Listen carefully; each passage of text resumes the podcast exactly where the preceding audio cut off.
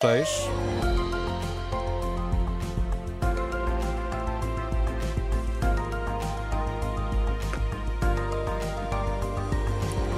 E no explicador desta tarde falamos de Juliana Assange. Muitos reconhecem este nome, falamos de um pirata informático que em 2010, não sei se se lembra, deu muito que falar porque divulgou centenas de milhares de documentos confidenciais dos Estados Unidos. E agora parece que a Justiça Britânica vai tomar uma decisão importante. Miguel, afinal, o que é que se passa?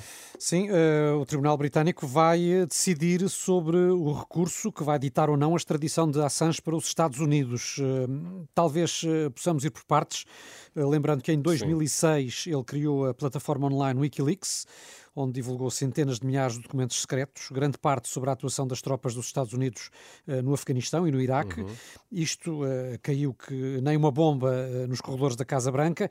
E em 2010, quando se atingiu o auge desta polémica, quando Assange partilhou o vídeo de um ataque com um helicóptero em Bagdade, a capital do Iraque, que matou uhum. 12 pessoas, desde então ele está na mira das autoridades americanas. E não foi preso, Miguel? É que eu, eu lembro-me que até houve quem considerasse o Wikileaks como uma das maiores violações de segurança da história norte-americana. Sim, uh, houve até vários mandados de busca, primeiro sobre acusações de assédio sexual, uh, lembram-se também provavelmente uhum. desse caso, depois sim sobre o Wikileaks, mas Assange conseguiu asilo na Embaixada do Equador no Reino Unido, esteve lá sete anos, entre 2012 e 2019, depois a renovação do pedido de asilo acabou por ser negada e, e desde aí ele tem estado numa prisão de segurança máxima uh, em Belmarsh, no sul de, de Londres, mas, e é lá que continua. Sim, mas os crimes de que Assange é acusado dizem respeito sobretudo aos Estados Unidos, não é? Como sim. aqui também já percebemos. Pode ser enviado então para lá? É essa uh, a intenção das autoridades norte-americanas, uhum. que uh, têm pedido a extradição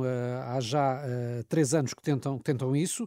Em 2022 chegou a ser dada luz verde por parte do governo do Reino Unido a um pedido norte-americano, mas depois da acusação garantir condições que garantiam o bem-estar da Assange caso fosse condenado em território norte-americano, só que a defesa voltou a recorrer e a travar a extradição, e é exatamente sobre esse recurso que a Justiça Britânica começou hoje a decidir. E quais são os argumentos da defesa para tentar impedir então a extradição?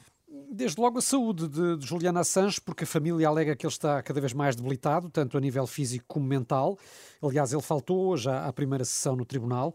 Agora, se uh, ele for extraditado para os Estados Unidos, arrisca-se a passar o resto da vida uh, na cadeia, porque incorre numa pena máxima de 175 anos e uh, a defesa também teme que ele seja enviado para uma prisão de alta segurança com condições demasiado duras para a sua situação de saúde e que isso uhum. pode colocar em, em, risco a vida de Assange. E se esta extradição então for aprovada, Miguel, a decisão é definitiva?